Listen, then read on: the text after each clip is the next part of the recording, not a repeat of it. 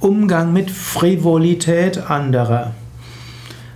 Frivolität kann auf verschiedene Weisen interpretiert werden. Frivolität heißt im Wesentlichen, über die geltenden Moralvorstellungen hinauszugehen.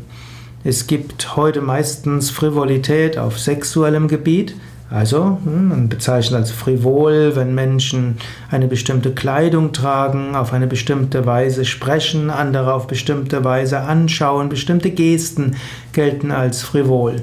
Und man muss sagen, heute gibt es weniger Toleranz für Frivolität als früher. Denn manches, was früher als Frivolität bezeichnet wurde, würde heute als frauenfeindlich bezeichnet. Und in dieser Hinsicht gibt, ist das auch gut so.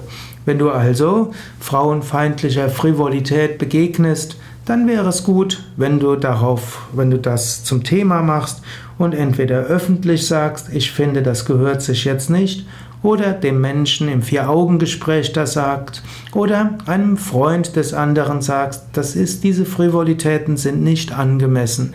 Sie verletzen andere und letztlich auch demjenigen, der diese Frivolitäten in der Öffentlichkeit von sich gibt oder frivole Gesten macht, der wird auch in schlechtes Licht gerückt.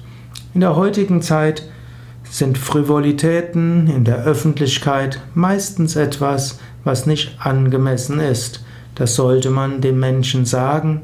Man sollte diejenigen, die durch Frivolitäten beleidigt werden, diesen sollte man helfen.